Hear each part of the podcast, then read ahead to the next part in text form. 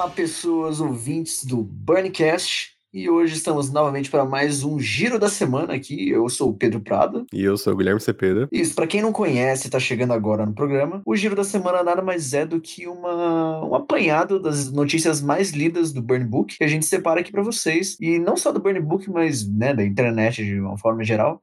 E traz aqui para você nessa versão Pocket do Burncast. E vamos falar de coisa boa, porque nada melhor começar com uma série que tá em alta agora e também tem motivos para estar tá em alta, porque é uma das melhores séries super-heróis da atualidade, assim, né? Eu acho que Supergirl, né, mereceu um prêmio que levou no Saturn Awards e ganhou pela segunda vez já como melhor série de super-heróis. Além dessa série de super-heróis, eu acho que atualmente é ela e Titãs, né? Porque por ver do, Arrow, do, do Arrow, Arrowverse, principalmente, acho que só ela se salva, né? Se a gente for pegar da linha da DC, as maiores produções hoje é Titãs e, e acaba entrando aí a Arrowverse, né? Que é complicado, né?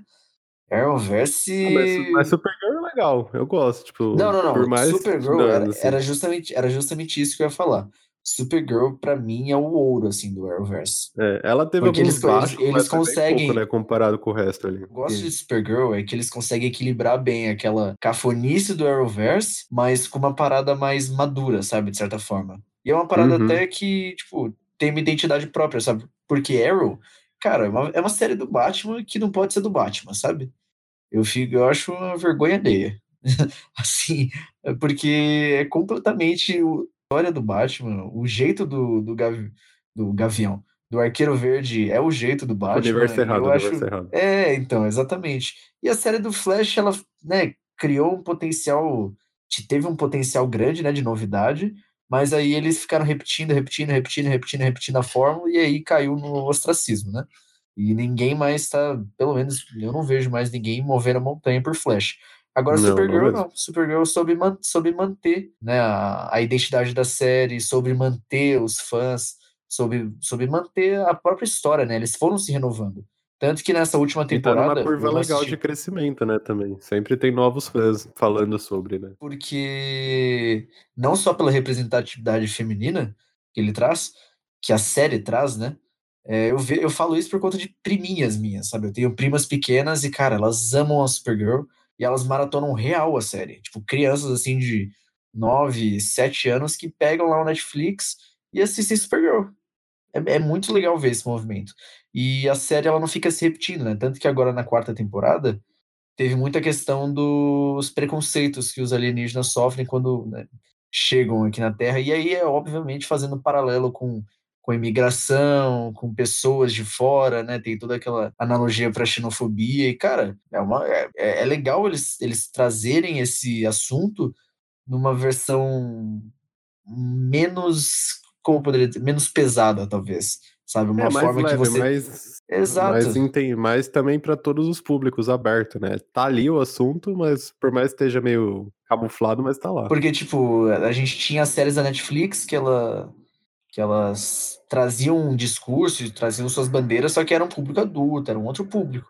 Agora, Supergirl e as séries do Arrowverse em geral, elas tentam dialogar com todo tipo de público, né? Mas eu acho que Supergirl foi a série que a Warner acertou assim mais em cheio, digamos assim. E merecidíssimo o prêmio, tá certo. Tá certo, tá certo a premiação. E a Netflix cancelou a série No Good Nick, que é uma série que não, nem todo mundo conhece, assim, mas é uma série legal. Teve uma temporada só que foi dividida em duas partes. E é uma série estrelada pela, pelo Sean Astin e a Melissa John Hart. E é, eles também ajudaram os, os escritores, né, os roteiristas, a dar vida pra essa série. Não foi uma coisa que chegou para eles o material assim, falou, Tó, faz aí. Tipo, eles ajudaram realmente na criação do personagem, do, do enredo da série, que conta a história da Nick, que ela é uma pequena golpista com motivações que o pai dela meio que obriga né, ela a fazer as coisas. Ela, a história é mais ou menos assim: ela chega na casa das pessoas fingindo que é uma órfã, só que o pai dela, na real, tá preso. E essa família aí ferrou a família dela. E ela tá lá como mais ou menos uma vingança. Eu já cheguei a falar sobre essa série aqui. É mais ou menos um revenge juvenil. mas é bem legal a série. Não tinha muito público e a Netflix acabou cancelando, né? Pra variar um pouco. E as duas partes da série estão disponíveis no catálogo da Netflix que é uma temporada só que foi dividida em duas partes. Então, quem não conhece e nunca assistiu, é legal, por mais que seja, tenha sido cancelada. Fechou o arco da série. Eu até imaginei que fosse ser cancelada, porque as duas partes fechou um arco bem, tipo, fechadinho, assim, sabe? Tinha como continuar, mas caso acabasse ali, tava, tava de bom tamanho. Não precisava ficar inventando muita coisa. Eu, sinceramente, até você falou dessa série para mim, eu não conhecia, nem, nem tinha ouvido falar. Tem isso da Netflix, porque eles não sabem equilibrar os gastos de, de marketing, tá ligado? É isso que eu acho muito complicado deles, porque tem séries boas sendo canceladas por puro falta de divulgação mesmo. A gente teve o que aconteceu com One Day at a Time, que tinha uma fanbase que era boa demais. A gente teve Brooklyn Nine-Nine, que também foi cancelada, a diferença é que era uma fanbase maior, né, então acabou voltando, assim como One Day at a Time também voltou, não pela Netflix, e agora teve essa série que eu, eu, eu, aí eu acho muito difícil que a fanbase vai levantar de alguma forma. Não, essa né, daí mas- não. Mas também é, fechou um então. arco legal. Acho que não tem nem porquê voltar, assim. Fez o que é o necessário, sabe? Tipo, levou as mensagens que tinham que levar pros caso, fãs. vamos, vamos dizer que nesse caso, então, tá tudo bem, né? O cancelamento. É, foi triste, mas tá tudo bem. tá, tá ok.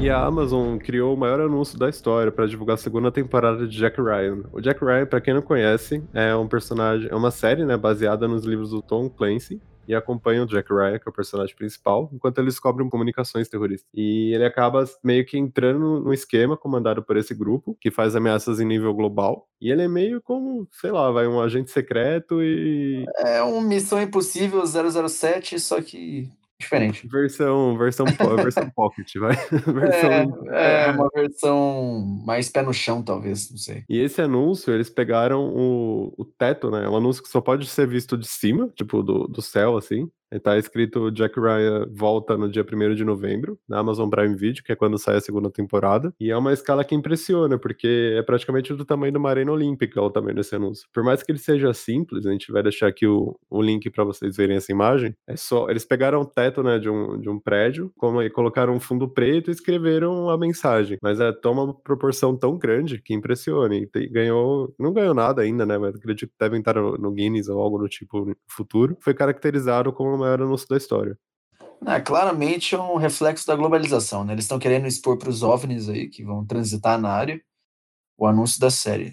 É Claramente porque isso. só acho que só de drone ou de algum prédio, quem viu mesmo isso foi quando o pessoal começou a divulgar no Twitter, né? Começou, estourou a bomba no Twitter e o pessoal viu por lá. É, pra não, alguém ver super, mesmo. super vou, vou abrir aqui o Google Maps para ver o anúncio da série.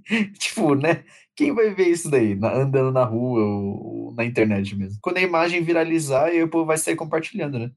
É, Aí, foi ó. o que aconteceu, inclusive, que chegou no Brasil Então, agora, tipo, a Exatamente. notícia começou em Los Angeles. é- foi, um- foi feita pela agência Fly by Ets, perto do Aeroporto Internacional de Los Angeles. Então talvez também quem estiver chegando em Los Angeles de avião veja se. Talvez seja um dos motivos também. Ah, faz todo sentido agora. Eu não tinha visto que era perto do aeroporto. Sim, isso na verdade foi aqui em Guarulhos, tá ligado? Não duvido que façam aqui alguma coisa Não, parecida, isso é é, engraçado. vamos, vamos, vamos pegar ali o Bosque Maia, tá ligado? Vamos escrever ali. Só pessoa de Guarulhos vai entender. O Bosque Maia é um parque aqui de Guarulhos. Vamos escrever lá. Jack está de volta. Perfeito. Quem passar de avião ali em cima vai ver. Mesmo esquema. Vai ser lindo. Pode confiar. E falando agora de Disney Plus, que também parece que a gente fala dele toda semana, né? Impressionante. Toda semana tem uma notícia nova do Disney Plus. Só que dessa vez é para os fãs saudosistas, né? Para os millennials e para os nascidos na década de 90. O Disney Plus vai incluir todas as séries clássicas da Marvel. E quando eu digo séries, eu digo as animações clássicas. Então, vou listar aqui para vocês. Aquela animação dos X-Men de 92, o Homem-Aranha de 94, que é icônico, pelo amor de Deus. Eu, a maioria das pessoas assistiam esse Homem-Aranha pelo DVD. Né? Tinha uns DVDzinhos dele, eu não lembro em que emissora que ele passava, mas era sensacional. Ele adaptava muito bem a história do Homem-Aranha. Aí nós tínhamos Spider-Woman, de 79, tem a animação do Homem-Aranha também de 81, a clássica, que todo mundo já conhece. Tem o Homem-Aranha e seus incríveis amigos, que essa é mais antiga ainda, que tinha personagens classiquíssimos. Homem-Aranha, Homem de Ferro de 94, o Quarteto Fantástico de 94, que também é uma animação muito boa, era bem legal. Tem o Incrível Hulk, que passava, se não me engano, no SBT ou, ou na Record, não sei. Tem não é. Surfista Prateado e Homem-Aranha Sem Limites. Que essa, acho que muita gente conhece, mas era, era um Homem-Aranha bem diferente, assim. Era uma série diferente né, do, do Homem-Aranha, por assim dizer. Mas, ó, vou te falar, Disney Plus já tinha me ganhado com as séries né, da, da Marvel, e agora com esse lance das animações, ai, ai. É, assim, é óbvio que vai ser o streaming mais atraente. Isso, pra mim, acho que já tá, já tá assim, é o, é, o, é o modelo de streaming que vai ter mais conteúdo de nicho reunido em uma só plataforma. Isso pra mim tá óbvio, assim. É, eu acho que acredito também que o preço não, tem divulgado ainda preço no Brasil, mas acredito que vai ser acessível também. Ah, os rumores é que chega aqui por cerca de 15, 16 reais. Para seguir na linha do que a Amazon Prime tá fazendo, do que a Apple tá fazendo. Inclusive, já fica o gancho aí de um futuro episódio que a gente que vai rolar aqui no, no Burning Cash sobre essa febre dos streamings, né? Porque a gente está passando por uma severa e drástica mudança né, no, na, na indústria do entretenimento. Né? O streaming ele mudou tudo. Ele está mudando as premiações, está mudando os calendários de lançamento, está mudando a forma como é divulgado, a forma como é, é produzido, enfim, está mudando tudo no entretenimento e o mercado cada vez mais vai se adaptando e criando N serviços. Antes a gente tinha só Netflix e, sei lá, tinha qual era um outro serviço de streaming que tinha lá, antes de, dessa febre? Alguma coisa assim. É, é, é, vamos dizer, mas vamos dizer que a, maior- a mais famosa mesmo era, era a Netflix. Ah, não, tinha, é, por exemplo, comparação, né? tinha, por exemplo, o Crunchyroll, que era de anime, né, muito tempo atrás, que era uma, meio que uma plataforma de streaming, né, de certa forma.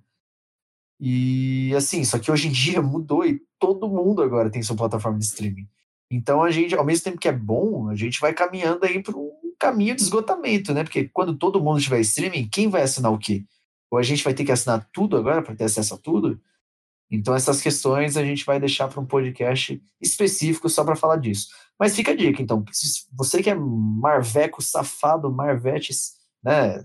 Cara de pau, o Disney Plus é obviamente já vai estar na sua conta e ainda mais agora com essas séries clássicas que, olha, eu não posso dizer da infância dos outros, mas pelo menos da minha infância fez parte. Você assistia, Gui, essas séries? Eu assistia, mas eu não, não tanto, assim. Eu, eu lembro bastante da série do X-Men, do Super Choque, o que acho que passava no. Passava no SBT, né? A do X-Men eu não lembro de passar na TV aberta, assim, mas Homem-Aranha, a, a do Homem-Aranha do Incrível Hulk de, de- da década de 90, assim, é, pra mim é unânime. Eu lembro, assim, muito, muito, muito. É, eu assisti do Homem-Aranha, eu assisti as mais recentes na Netflix. Eles têm algumas disponíveis lá, né? A animação do Homem-Aranha. Mas aí já são animações da Disney, né? Do Disney XD. E, e é engraçado uma coisa, nessa série do Homem-Aranha, por exemplo, pelo fato do público ser infantil, não existia arma de fogo na série. Era muito engraçado isso. Então todo mundo tinha meio que uns blasters, sabe? Tipo, poderia ser um tiro verde, tiro Nerf. vermelho. Tipo, É, não, eles, nerd. é literalmente isso. Até, até a polícia usava um tipo de blaster. Era muito engraçado isso. Por conta da indicação, eles não poderiam usar arma de fogo. Né? Mas a série era bem madura, tinha questão de morte de personagem, tinha umas questões até que pesadinhas, sabe? É bem diferente. Você vê essa diferença assim com, com a forma como é feito hoje, né? Que os caras usam arma de fogo, mas tem uma linguagem muito mais infantil. Então é engraçado ver isso. Esteja pronto e aceite Depois de mais de mil episódios e 22 anos, quem é fã de Pokémon assim como eu, esperava finalmente que o Ash vencesse né, a Liga Pokémon. Já cada ano que passava ele ia chegando mais perto, mais perto. Em 2016 ele ficou em segundo lugar, mas não venceu. E agora, finalmente, em, é, no episódio Birth the Aloha Champion, e o Ash lutou contra o personagem Gladion, que tava inclusive com personagem, com personagem não, com um Pokémon lendário, e com o seu clássico Pikachu, ele conseguiu fazer umas manobras lá. E deu umas coisas que. Tem o favoritismo do, do protagonista, sabe? Tipo, seria meio difícil ele vencer ali aquilo lá, mas, né? Isso daí não me desce. Depois que ele perdeu com o Greninja e ficou em segundo lugar, eu não aceito. Aquele sim era o palco da vitória de Ash Ketchum. Não, assim, do, do Greninja, sim. Aí Aquilo tinham ali, que dar não, pro Pikachu. não, não. Aquilo pessoal ali, a- aquilo ali, aquela derrota do Greninja, ali, desculpa, ali foi um soco na barriga dos fãs.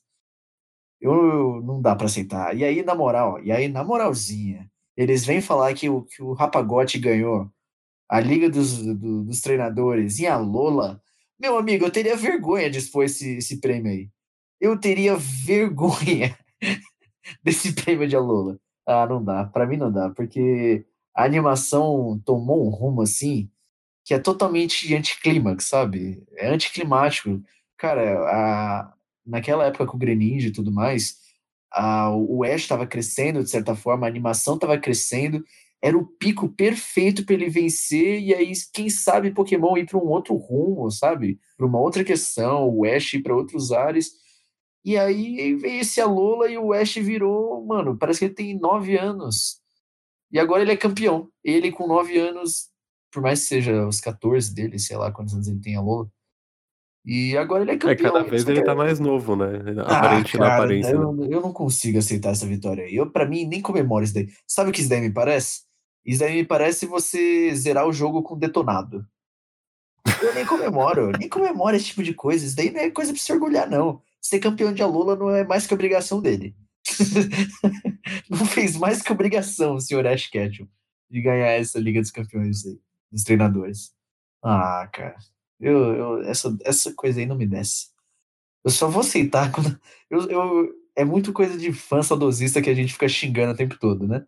Mas eu não consigo aceitar esse Pokémon de Alola. Eu realmente não consigo. Não, É, é meio X mesmo.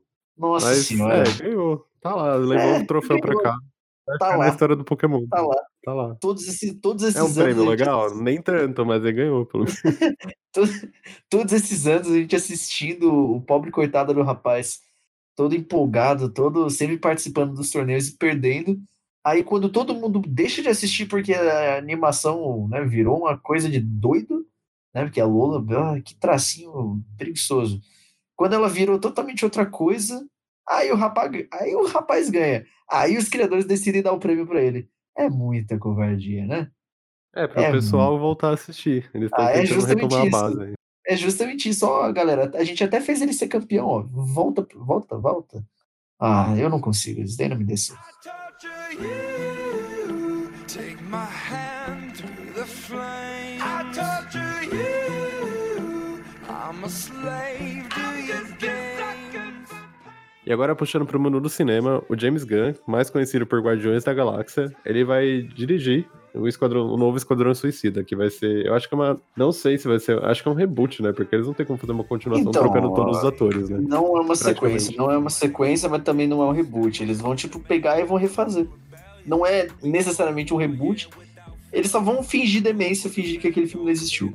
Foi um delírio Basicamente coletivo. Aquilo sim foi um delírio É. coletivo. Aquilo, é, aquilo com certeza nós podemos dizer que foi um delírio coletivo. E tem uns nomes bem legais, assim, tipo, bem de peso nesse elenco. Por mais que, tirando a Margot Robbie, não tem muita gente que foi confirmada como personagens. Inclusive, ele, ele divulgou no Twitter dele que muita. muita tem muito fancast aí saindo com suposições, né, dos, dos papéis. E ele falou que vai demorar pra revelarem quem que é quem. Mas no elenco tem a Margot Robbie, tem o Idris Elba, tem o Taika White, eu nunca sei falar o nome dele, White. Taika Waititi, que é o diretor do Thor Ragnarok, e ele também fez o Korg, né, que é aquele amigo do Thor que aparece em Vingadores também, que é aquele alienígena de pedra. O do que aparece jogando videogame no último também. Isso, ele mesmo, ele mesmo. E aí a gente tem, por exemplo, Peter Capaldi, cara, que é um ator sensacional, que ele fez o penúltimo Doctor, de Doctor Who, né, que agora é a Doctor, e ele fez o penúltimo, que muita gente considera o melhor Doctor Who que já houve. Tem também o John Cena, velho, tipo, que, que, que rolê é esse, sabe? Peter Capaldi e John Cena no mesmo elenco. Você não sabe o que esperar, né? Porque John Cena geralmente é aqueles filmes D de ação. Né? É um ator, de certa forma, meio limitado, né? É, Eu não tenho muita experiência pra esse, por mais que tenha um elenco legal, por enquanto, até eu assistir e sair da sala de cinema, que nem aconteceu com o último filme que eu tava no maior hype e saí, tipo, puto da sala de cinema. É, assim, eu confio no James Gunn. Ele é, ele é bom, ele ainda mais com, esse, com essa ideia de, de grupo, ele, ele é bom. Ele sabe fazer as coisas funcionarem, sabe? E tendo um elenco da hora, cara, tendo um roteiro bom, acho que tudo é possível. E temos também a Alice Braga, É, né? tem a, tem, a Viola, aí. tem a Alice Braga, tem a Viola Davis, tem o pessoal. É, a Viola Davis já iria retornar. É. O Will Smith não retorna. Vai, é bom a gente salientar isso, que ele não retorna. É, que nem mais? o Jared Leto. ai, ai, ai, ai. Tem que deixar claro, né? Graças a Deus você foi. É, já foi, morreu, já era, acabou. Sim. E é isso, então aguardar aí mais informações de The Suicide Squad. Que está previsto para agosto de 2021. E antes É, disso, eu- temos Aves de Rapina. É, Aves de Rapina. E é engraçado ver que a DC tá arrumando realmente pra um, um novo horizonte, né? Eles, eles simplesmente desistiram de fazer um universo compartilhado mesmo. E, ah, vamos fazer os filmes aí. Não vamos se importar muito em explicar nada, não. Não vai ser reboot, não vai ser sequência, não, vai, não é universo compartilhado, tá tudo É, certo. eles estão vamos fazer. fazendo a Arlequina, né? A, Mar a Margot Robbie, acho que é, É, meio que assim como ponta eles ali, vão- né? assim que como- segura assim os como filmes, eles vão- né? Assim como eles vão manter a Gal Gadot, com o Mulher Maravilha, o Mamoa como Aquaman, e eles vão simplesmente ignorar que o Ben Affleck morreu, que o, né, no universo, que ele sumiu, que o Henry Cavill também foi esquecido no churrasco. Então, é isso, eles vão fazer a Katia cega, né? O famoso fingir demência. Vamos seguir a vida. Mas tá bom, assim, saindo do filme é o que importa, né? Saindo do filme e saindo do filme bom, que é o que tá acontecendo aparentemente, que vai sair o Coringa agora que tá insano de bom. E talvez a de Rapina também vai ser bem legal. Então, e voltando agora ao Saturn Awards, que a gente já havia comentado lá no início, houve também um momento de fala ali do Kevin Feige, né, que a gente já discutiu aqui, que é o diretor da Marvel Studios, que é idolatrado por muitos, que é um cara extremamente visionário, ele basicamente fez a Marvel ser o que é hoje.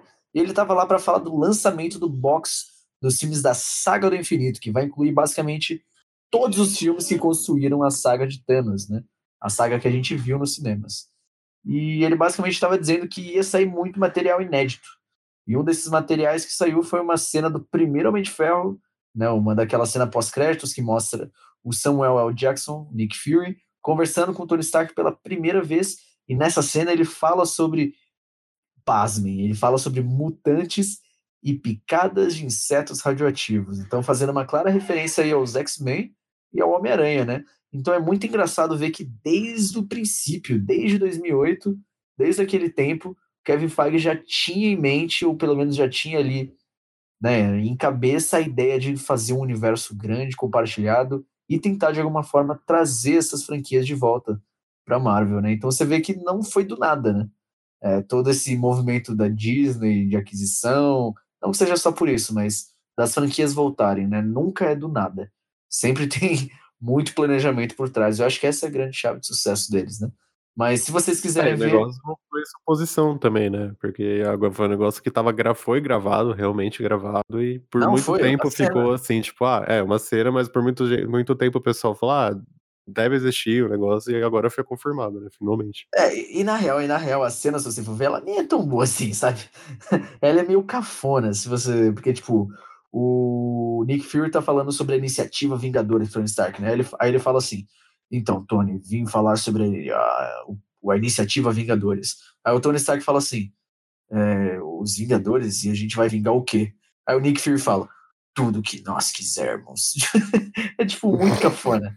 É muito cafona. E é Revenge. uma coisa, e é uma coisa, esse lance de cafona, é uma parada que, se você for ver até Vingadores 1 em 2012, é, eles tinham essa pegada, sabe, de marrento, que era musiquinha de rock na trilha sonora. Então era, era o alvorecer, né, dos heróis. Então tinha essa pegada meio marrenta, só que não foi bem assim, né, que, que a Marvel se consolidou. A gente sabe bem disso. Mas é engraçado ver que já existiam esses planejamentos desde o princípio, né? Então é só entrar lá no Burning Book que você pode assistir a cena completa e é bem engraçado ver, porque é bem diferente da original. E ainda falando de Homem de Ferro, o personagem vai aparecer na Viúva Negra. A gente não sabe como ainda, deve ser algum flashback ou algo do tipo. Mas acho que vai ser a despedida dele, né? Mas já foi, já rolou a despedida dele, né? Já devia ter ido, inclusive. Mas agora acho que é o último filme que ele aparece, supostamente, né? É um filme que poderia sair no dia de finados, né? Impressionante. O, o filme tá sendo um grande funeral, assim, né? Um funeral de duas horas e meia. Só os mortos. Porque... É, então. Dizem que os mortos não falam, a Marvel tá aí pra provar o contrário.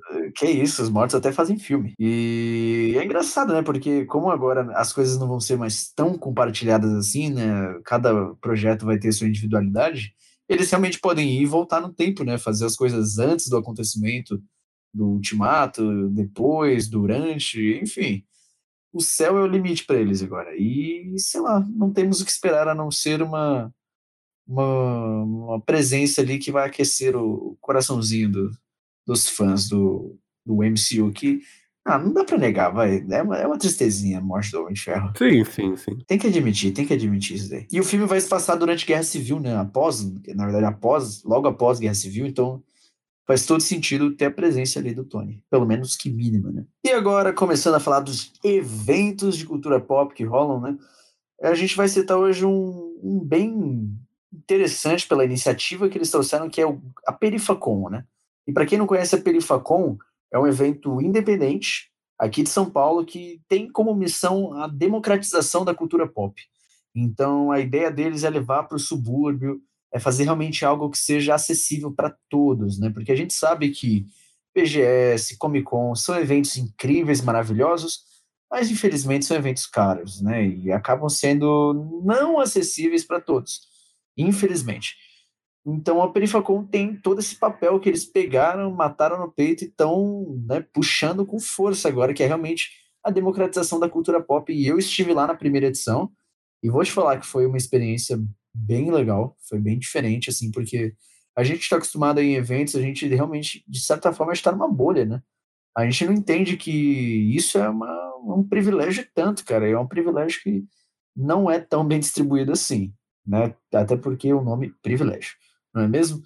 E a Perifacon é bem interessante, eles já têm data para a segunda edição do evento, que vai ser no dia 11 e 12 de abril de 2020. Então, a data já está certa, o local também já está certo, porque parece que vai ser na cidade de Tiradentes. Já está firmado, mas às vezes ocorrem alterações, mas é bem certeza que fique na cidade de Tiradentes. A primeira edição foi na Fábrica de Cultura do Capão Redondo, e é muito legal esse tipo de iniciativa, porque a gente precisa quebrar não só o preconceito com essas regiões mais afastadas né, dos centros e das zonas, é, entre aspas, né, mais desenvolvidas, e realmente a gente precisa quebrar esse preconceito de marginalização que tem. Porque eu conheço N pessoas que nunca nem pisaram no Capão Redondo e falam mal de lá, sabe?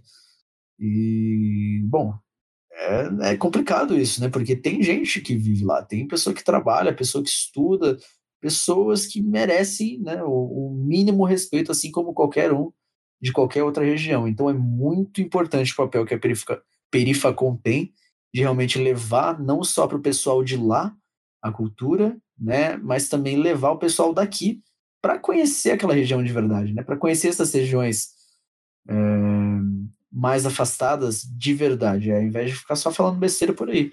Então fica a, a dica, né? Então para vocês que cosplayer, pessoal que gosta de cultura pop, a Perifacon é, um, é uma ótima oportunidade e é um evento bem gostoso de ir. Então fica a dica aí para o ano que vem. E como indicação aqui no Giro, temos a segunda temporada da Chef Show com o John Favreau. É uma série mais ou menos um Masterchef, só que bem mais específico, que o John ele fez aquele filme Chef e também ele está envolvido com várias produções da Marvel, Rei Leão e afins.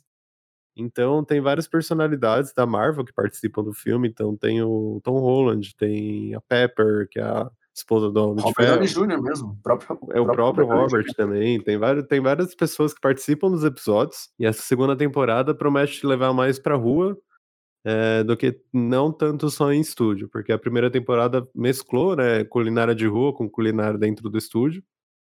Mas pelo trailer também deu para ver que vai trazer mais pela pra rua. E estreou Não, no dia cara, 13 de setembro eu, na Netflix.